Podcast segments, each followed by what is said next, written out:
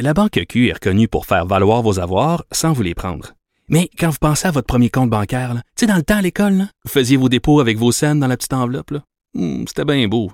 Mais avec le temps, à ce compte-là vous a coûté des milliers de dollars en frais, puis vous ne faites pas une scène d'intérêt. Avec la Banque Q, vous obtenez des intérêts élevés et aucun frais sur vos services bancaires courants. Autrement dit, ça fait pas mal plus de scènes dans votre enveloppe, ça. Banque Q. Faites valoir vos avoirs. Visitez banqueq.ca pour en savoir plus. Acheter une voiture usagée sans connaître son historique, ça peut être stressant. Mais prenez une pause. Et procurez-vous un rapport d'historique de véhicule Carfax Canada pour vous éviter du stress inutile. Carfax Canada. Achetez l'esprit tranquille. Cube Radio. Les rencontres de l'heure. Chaque heure, une nouvelle rencontre. Nouvelle rencontre. Les rencontres de l'heure. À la fin de chaque rencontre, soyez assurés que le vainqueur, ce sera vous. Cube Radio. Une radio pas comme les autres. Philippe Vincent Fosé est avec nous. Et il y a Antoine Robitaille qui est parti. Philippe Vincent, sais-tu où, Ben où oui. il est rendu? Je le cherche euh, tous les matins. Est-ce qu'il s'est trouvé une nouvelle job? Je sais pas, mais là, tu vois, je regarde au loin. J'espère le voir. Ah à oui. l'horizon. Ah, ah, non. Ah oui, sur deux planches. sur un toit montréalais. Je sais pas. Je, se pauvre. Antoine. Je- si Antoine a des nouvelles, euh, allô. Euh, Toi, c'est- quoi ta consommation d'alcool, toi? euh, depuis euh, ma nouvelle vie monastique, Oui. ma blonde dirait que je suis d'un ennui total et euh, absolu parce que je, je bois presque pas parce que ça affecte quand même un peu mon sommeil. Ouais. Mais euh, je- j'aime j'aime j'aime prendre un verre beaucoup, mais je ça me coûte trop cher. Ouais. Déjà que la vie me coûte cher ces temps-ci là pour chaque journée vécue, j'en ça m'en coûte deux.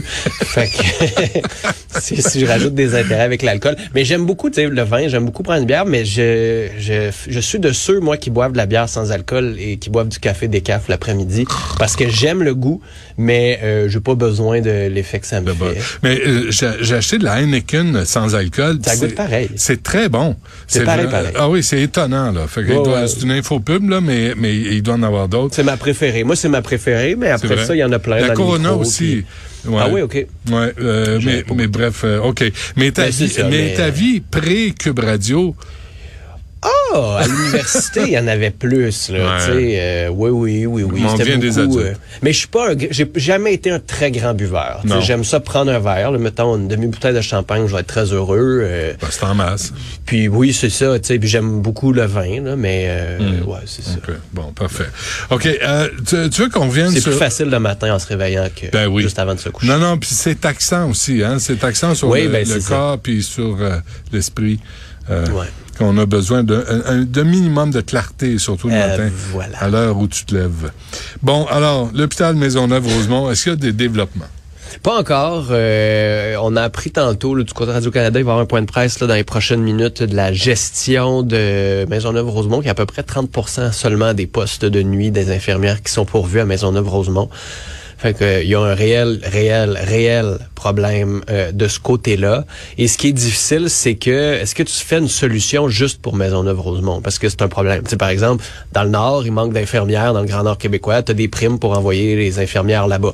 Est-ce que Maisonneuve-Rosemont est rendu tellement compliqué que ça prend des primes spéciales pour cet hôpital-là? Est-ce que c'est ça la, la clé, euh, Philippe Je sais Vincent? pas. Je Du sais cas- pas, je- Non, mais du cas par cas. Puis Ben- euh, au lieu de, de mettre de la confiture sur la toast au complet, ben ta coupe en quartier puis tu donnes ce que les gens veulent, ce dont ils ont besoin. Ouais, ça va peut-être prendre plus de flexibilité là, tu sais, pour Maisonneuve-Rosemont en particulier parce qu'il y y, a des problèmes particuliers.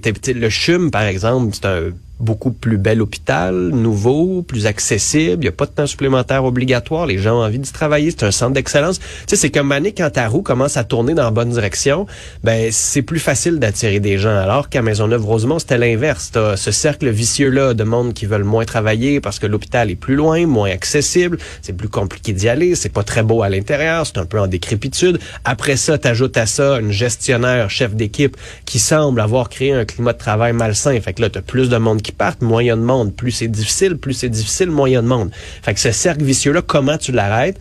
Je pense que c'est là où le ministre doit trouver des pistes de solutions. Il avait refusé la solution qui avait été proposée par le CIUS et par le syndicat d'avoir des primes spéciales pour les infirmières à Maisonneuve-Rosemont. Donc, c'est à lui maintenant d'arriver avec d'autres possibilités. J'en ai peut-être une nouvelle, moi, à lui proposer.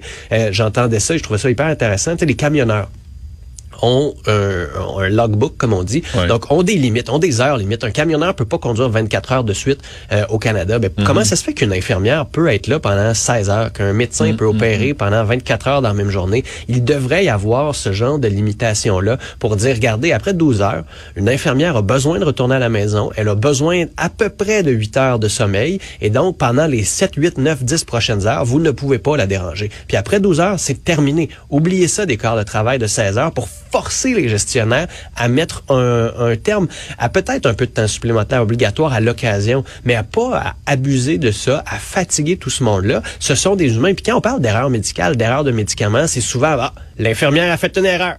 L'infirmière était pas là. On la sac dehors. La discipline va embarquer. Mais quand c'est le temps de faire la gestion, les gestionnaires qui étaient derrière, puis qui ont laissé ça aller, puis qui ont même encouragé ça, puis qui ont menacé, puis qui ont manipulé, ben ça c'est pas grave. Donc à un moment donné, peut-être que légalement on pourrait se mettre des, des restrictions. Peut-être que légalement on pourrait dire aux gestionnaires, ben voici la limite, c'est 12 heures. Puis si vous faites des quarts de 12 heures, on peut pas en faire plus que trois par semaine. Puis les camionneurs les ont ces protections là. Je ne comprends pas que les infirmières et en bout de ligne qui vont en profiter, ce sont les patients. Moi, j'aime bien mieux être traité par quelqu'un qui a dormi la veille que quelqu'un qui a eu une nuit blanche puis qui a eu double corps de travail, de temps supplémentaire obligatoire puis qui a pas vu sa famille puis qui est à bout. Mais Donc, à un pourquoi- moment donné, c'est toutes Ben des oui. solutions qu'il va falloir envisager. Mais pourquoi, pourquoi on est rendu au mois de janvier 2023 alors que l'alerte est sonnée depuis deux ans au moins?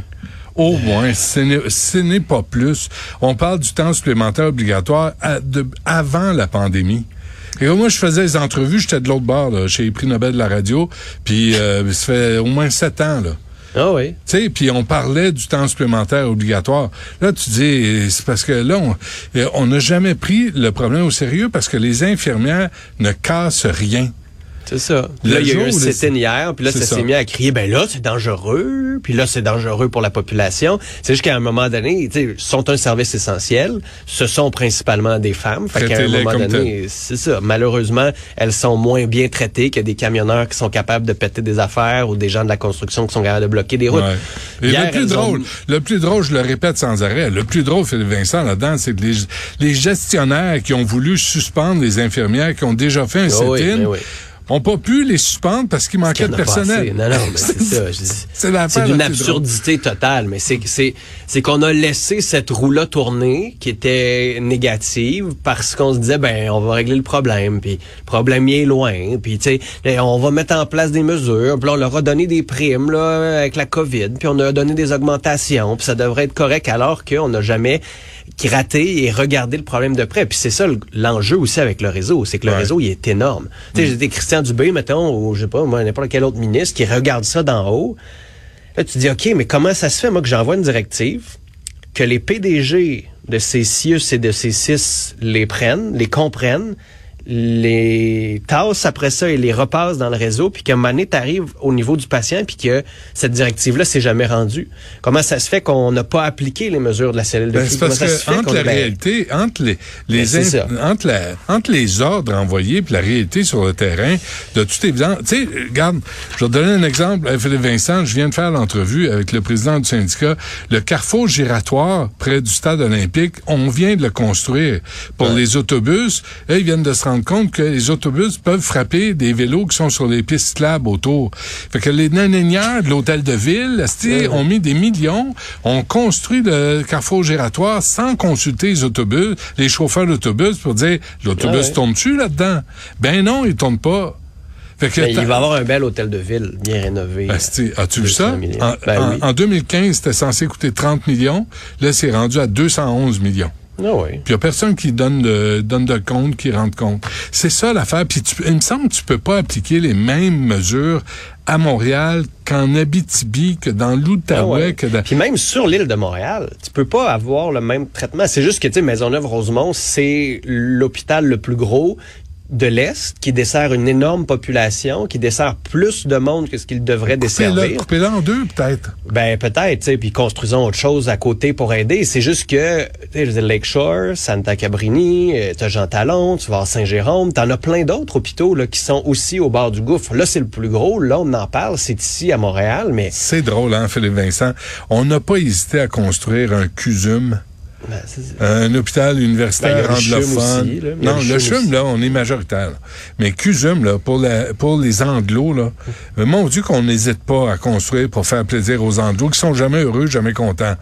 Mais, euh, mais tout l'Est de Montréal, on en parlait ce matin. Ben, l'Est, l'Est est tellement mal desservi. C'est, c'est, que, ça n'a hein? aucun bon sens. C'est, c'est le parent pauvre de- du Québec qui est le parent pauvre. Puis Montréal, c'est le parent pauvre de Montréal qui est le parent pauvre de Mo- de- du Québec. Là, ça. je dire.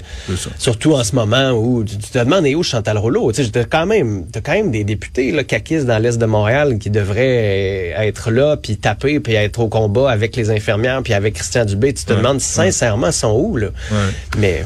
Bon, euh, va- on va écouter tantôt les points de presse et espérons que des solutions émanent. Peut-être que Chantal Rouleau s'en va avec Pierre Poilievre.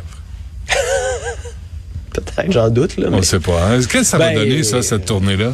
Ah, euh, pas grand-chose, mais ça va euh, permettre à Pierre Poilievre, le chef conservateur, de se reconnecter un peu avec euh, la vraie politique. Il y a eu la politique du fâché, là, je l'appelais la sentinelle de l'air frustré euh, pendant la course à la chefferie sur les réseaux sociaux avec ses vidéos. C'était parfait pour euh, zapper euh, Jean Charest. C'est juste que là, si tu veux devenir premier ministre, c'est plus compliqué, surtout au Québec, où les conservateurs, la marque, c'est pas une marque en ce moment que les gens portent dans leur cœur. Tu sais, je lisais une entrevue durant la fin de semaine, je pense que c'était un metteur en scène, je sais plus trop, puis il disait les choses qu'il haït, et il incluait le Parti conservateur du Canada. Puis je me disais, OK, mais tu sais, dans la tête de beaucoup de monde, c'est tellement marqué au fer rouge comme étant euh, de l'Ouest, le pétrole, l'avortement, que ça va lui prendre un travail extraordinaire que ses prédécesseurs ont bousillé aussi.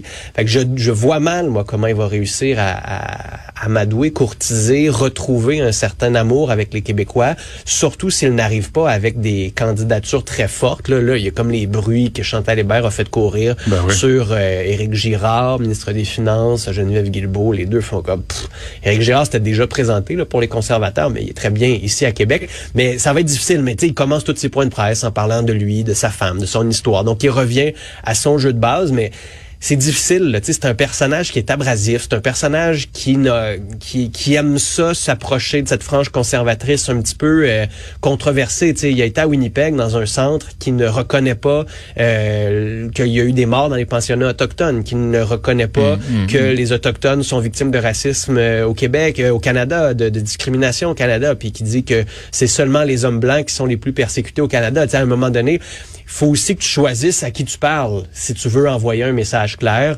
Euh, Mario nous parlait ce matin de cette histoire-là où il racontait que il y a quelqu'un qui aurait rencontré à l'aéroport, qui avait pas son passeport pour son propre mariage à cause de Justin Trudeau. Puis que là, dans le Canada anglais, on a fait, ah ouais, c'est qui ça? Puis qu'ils ont commencé à gratter, puis ce personnage-là ne semble pas exister. Fait qu'à un moment donné, il a aussi pas mal exagéré. Euh, va falloir qu'il revienne à lui, les qui, c'est quoi son histoire, son histoire personnelle, l'histoire de sa femme, puis qu'il nous propose autre chose que juste baisse d'impôts, baisse d'impôts, baisse d'impôts, baisse d'impôts. Ouais. Qu'à un moment donné, ça rappelle les compressions de Stephen Harper. Puis dans la tête de beaucoup de Québécois, ça se digère encore mal, ce bout-là. Bon, on va voir ça. De toute façon, hein? On refait ça demain. Écoute, moi, je suis là. OK, parfait. Ben, je t'attends. ben. Merci, euh, Philippe Vincent. Salut.